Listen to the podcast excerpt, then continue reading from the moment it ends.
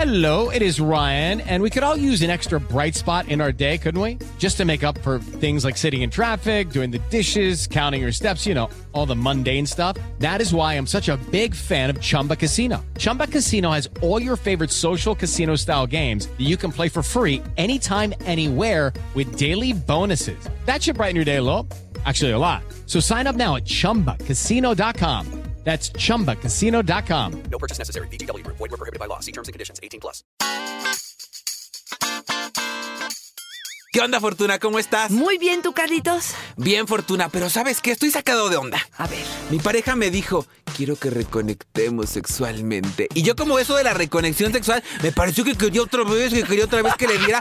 Fortuna se puso mal. ¡Claro! Conectar no es coger. Haberlo dicho antes. Tiene que ver con otras cosas que justamente hoy vamos a hablar de cómo reconectarnos. ¿Y qué crees, Carlos? Lo primero es reconectarnos con nosotros mismos. ¡Wow! ¡Comenzamos!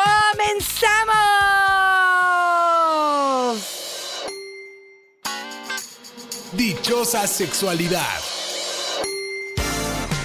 Con la sexóloga Fortuna Dicci y Carlos Hernández. Oye, Fortuna, tienes toda la razón y me encanta cómo arrancaste este episodio. Tiene mucho que ver con nosotros, pero también tiene que ver mucho con nuestro reconocimiento para después compartirlo de manera asertiva con el otro. Hombres y mujeres, atraviesa por género, andamos en cosas diferentes, ¿no? Totalmente de acuerdo, Carlos. Yo creo que nacemos conectados. ¿Por qué? Porque mamamos el seno de la madre, porque tocamos, porque sentimos, porque todo tiene que ver con disfrutar y gozar. Y a lo largo de la vida vienen mensajes, vienen creencias, vienen miedos, vienen culpas que nos hacen que nos desconectemos justamente, primero de nuestro cuerpo y del placer, y después de todo lo que tiene que ver con el otro. Y yo creo que este es el momento de hacer un alto y decir, a ver, espérame tantitito. Primero me quiero hacer responsable de mi cuerpo, de mi vida, de mi diversión, de mi placer y de mi sexualidad. ¿Y por dónde tengo que empezar? Pues justamente por reconocer mi cuerpo, mi sensualidad, mi goce, la experiencia que estoy viviendo, que le llamo sexualidad, y tengo que empezar a hacer algo que es bien confuso, Carlos. Y es cuando mi cuerpo y mi mente dice algo, pero mi actitud dice otra cosa.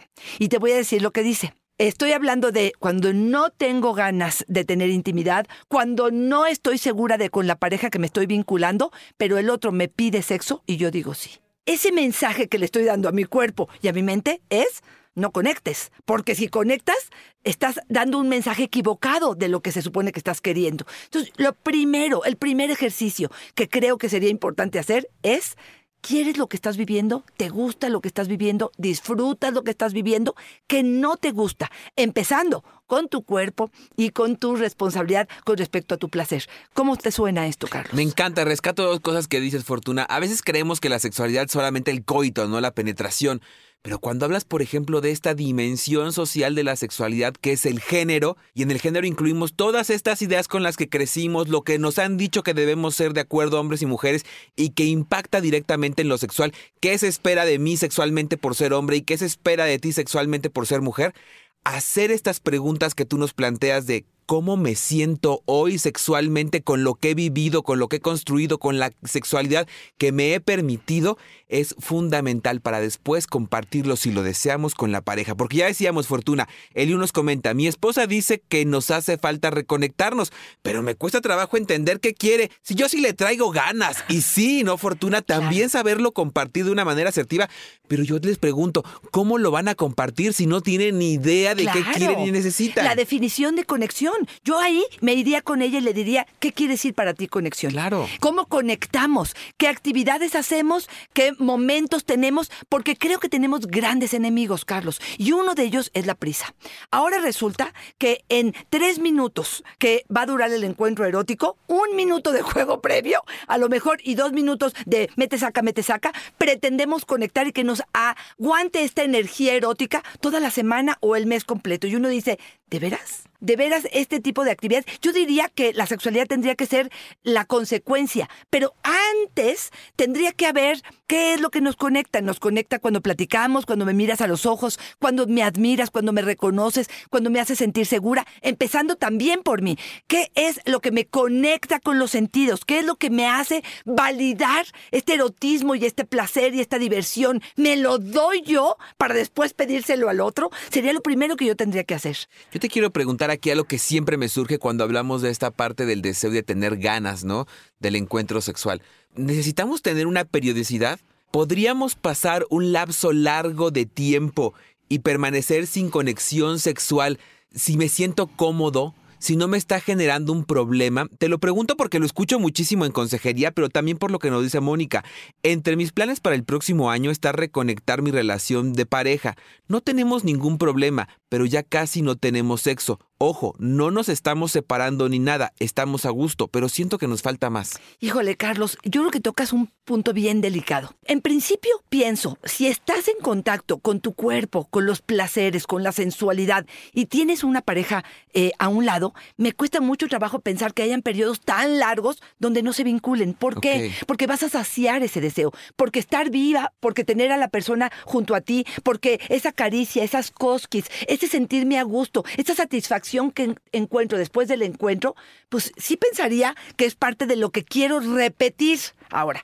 También es cierto que hay épocas de la vida, ¿no? Donde a lo mejor puedes decir, oye, estoy conectada, pero estoy conectada porque en este momento nuestro propósito es económico, es en el trabajo, es eh, uno de, mi- de mis hijos, una preocupación de, de salud de los padres y estoy conectado emocionalmente, pero no estoy tan segura que físicamente y sexualmente y eróticamente estaríamos conectados. Entonces, hay una confusión a mí, en mí ahí.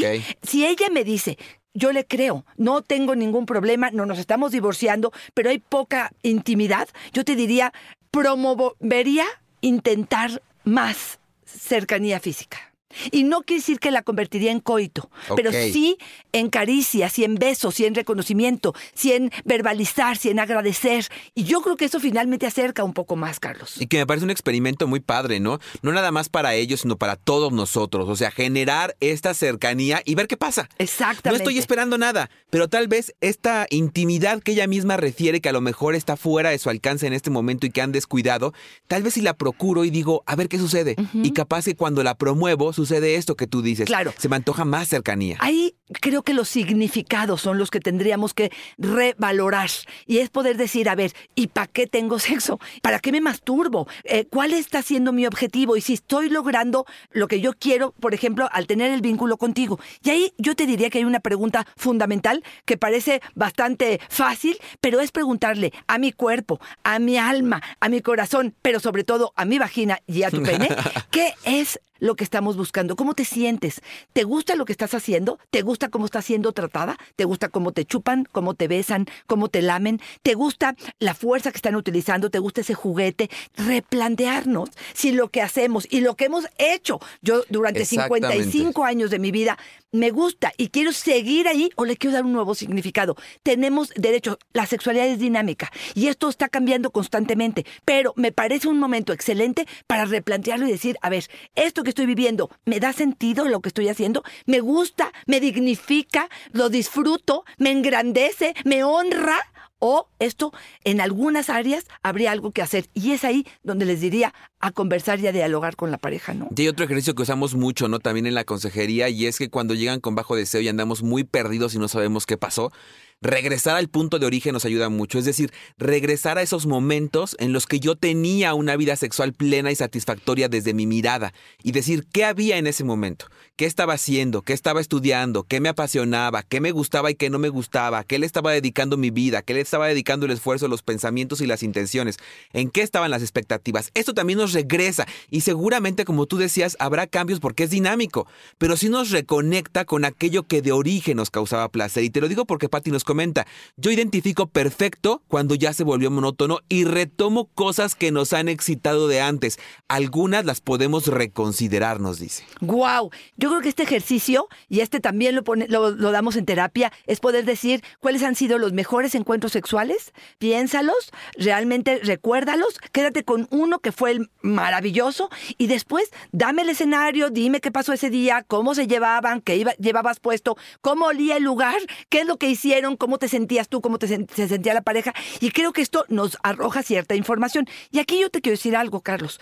Pensar en reconectarte, quiere decir que en algún momento sí hubo una conexión. Exacto. Y yo aquí te diría que de pronto o tenemos mucha prisa o dejamos de priorizar o, o entra la rutina y dejamos de tener esta parte de la creatividad. Una de las cosas que a mí en general me reconecta es regresar a los placeres. Y este ejercicio creo que sería fundamental. Y es decir, de verdad, revisar a diario qué placeres me di. Si hubo conciencia en esa regadera, en esa eh, agua caliente que cae sobre mi cuerpo. Si ese primer café, ese sorbo del primer café, realmente hice conciencia y lo, lo disfruté. Ese beso de picorete antes de salir de la casa, realmente fue algo que me dio sentido o le di yo el sentido que tiene. Este, la comida que tuve o la copa que tu- tuve. ¿Qué es? Y buscar más placeres. El cerebro se acostumbra a todo, Carlos. Si hay ausencia de placeres, se acostumbra a ello y no exige y no pide. Y por eso me preocupaba esta otra parte. Pero si le damos, quiere más y quiere más y quiere más. Por lo tanto, me parece que este ejercicio de acercarnos a los placeres nos da ma- mucho más reconexión. Y me parece siempre que eh, el, el nombre de el nombre es placer y se apellida sexual. Empezamos primero Sí, con placer y luego le sumamos el sexual. Y mira que nos dice Esmeralda, para reconectarme, primero necesito tener pareja. ¿Te cae?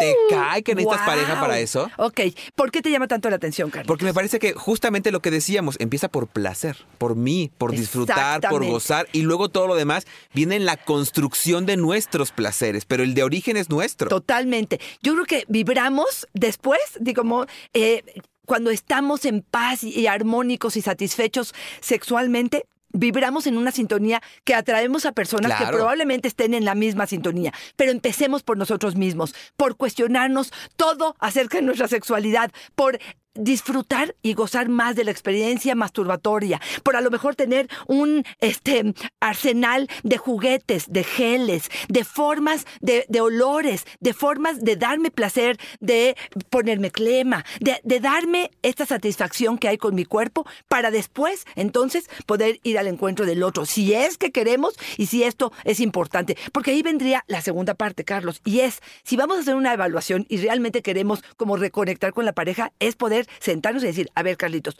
¿cómo andamos? ¿Qué quieres? ¿Qué necesitas? ¿Qué te falta? ¿Cuáles son tus fantasías? ¿Dónde sientes que podríamos meterle más? ¿Qué pasa con la frecuencia? ¿Cuándo son los momentos en los que estamos más prendidos? ¿Qué nos aleja? ¿Cuándo están los niños presentes? Nos hemos ido de viaje juntos, hemos tenido este espacio para dialogar, este, tenemos una cita semanal solos que nos reconecte. O sea, ¿qué es lo que está pasando con nosotros como pareja para poder realmente reconectar? Ya me encantaría que esto lo incluyéramos en las pláticas cotidianas, ¿no? Que no tuviéramos que esperar a momentos, que si ya lo necesitamos, bueno, establezcamos momentos para que suceda, pero que lo incluyéramos en las prácticas cotidianas. ¿Sabes por qué, Fortuna? Porque lo necesitamos hablar con mucha frecuencia. Está cambiando todo el tiempo. Todo el tiempo necesitamos cosas diferentes porque todo el tiempo somos personas diferentes. Ojalá que así como hablamos de los problemas y del dinero, incluyéramos también estas cuestiones en nuestra plática cotidiana, ¿no? Y ahí, fíjate que pienso, hablemos de sexo.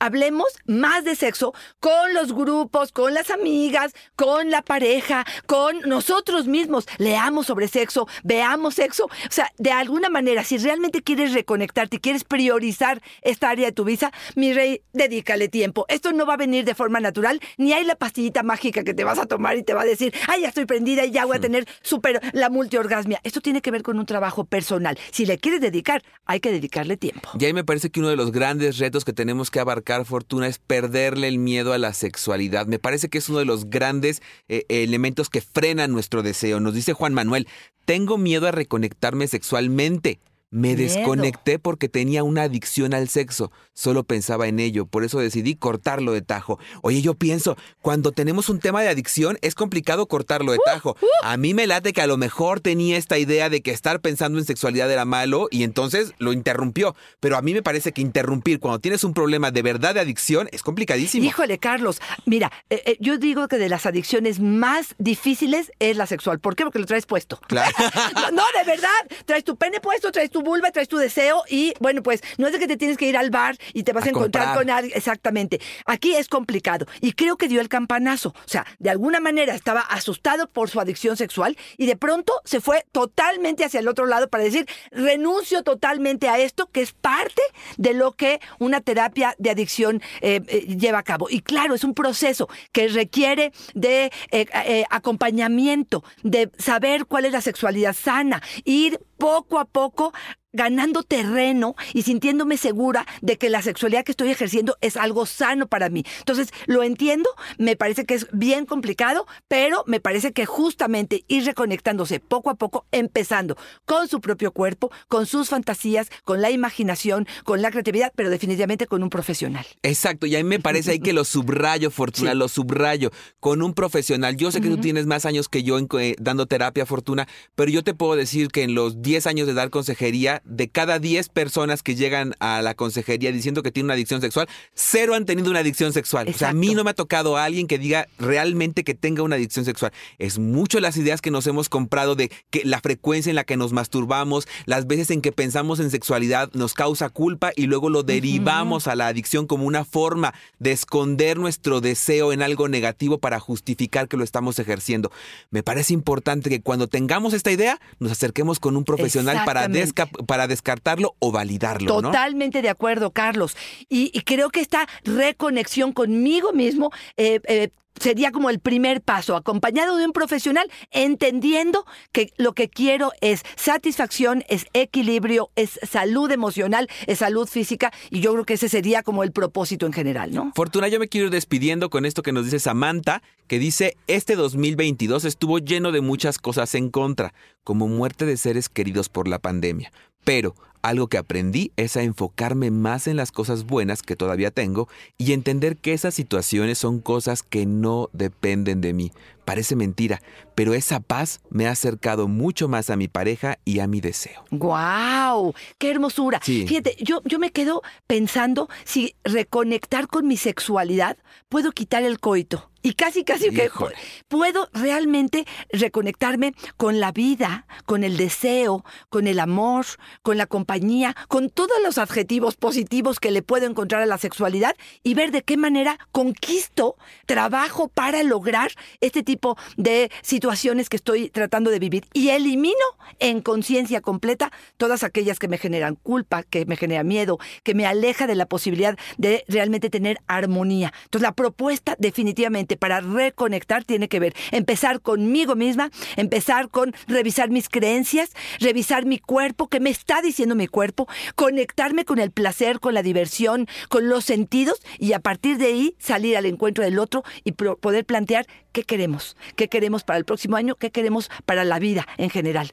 Por ahí empezaría. Yo digo, Fortuna, y lo pongo en una máxima, tener y ocuparnos de tener una vida chingona fuera de la cama para después llevar una vida chingona dentro de la cama, ¿no, Fortuna? Totalmente de acuerdo. Y justamente a mí me parecen estos cambios de ciclo, estos cierres, Fortuna, ahora que estamos cerrando el año, este es nuestro episodio con el que cerramos este año orgásmico que fue el 2022 para arrancar el 2023 de la mejor forma. Y yo creo que es un excelente momento, Fortuna, para revisar cómo andamos nosotros y después revisar cómo andan nuestros vínculos, e incluido el de pareja y todas las otras formas vinculares que ya conocemos, familia, amigos, lo que quieras, porque todo eso construye la sexualidad. Este es un momento maravilloso para acercarnos con un profesional y comenzar a hacer esta chama. No le tengan miedo. De verdad, una sesión puede hacer una gran diferencia. Totalmente. A veces es flojera también, Carlos. Sí. O a veces es miedo, porque me voy a encontrar un monstruo totote que a lo mejor voy a eh, desempolvar mi abuso, mi incapacidad para vincularme, y, que creo que me voy a enfrentar a muchas cosas, pero sí, sí me parece que es una gran oportunidad para acercarse. Me encantaría poderles ayudar, me encantaría que me contactaran. Recuerden, arroba Fortuna es mi Twitter, Fortuna Dicci Sexóloga es mi Facebook y en Instagram estoy como Fortuna Dicci. Carlos, ¿a ti dónde te encontramos? En Facebook me encuentran como yo soy Carlos Hernández y en Instagram como El Sexo con Carlos Fortuna. Este año fue una fortuna, una dicha y un orgasmo estar contigo. Deseo de corazón que vengan muchos años más juntos. Felicidades, Pepito, que haya mucha abundancia y orgasmos en tu casa también y en la casa de todas las personas que nos están escuchando. hoy. Así es, un placer haber estado aquí. Un ciclo se cierra y uno más se abre y estamos abiertas Siempre con todas las patas Ay, abiertas. Gracias, Carlos. Bye bye.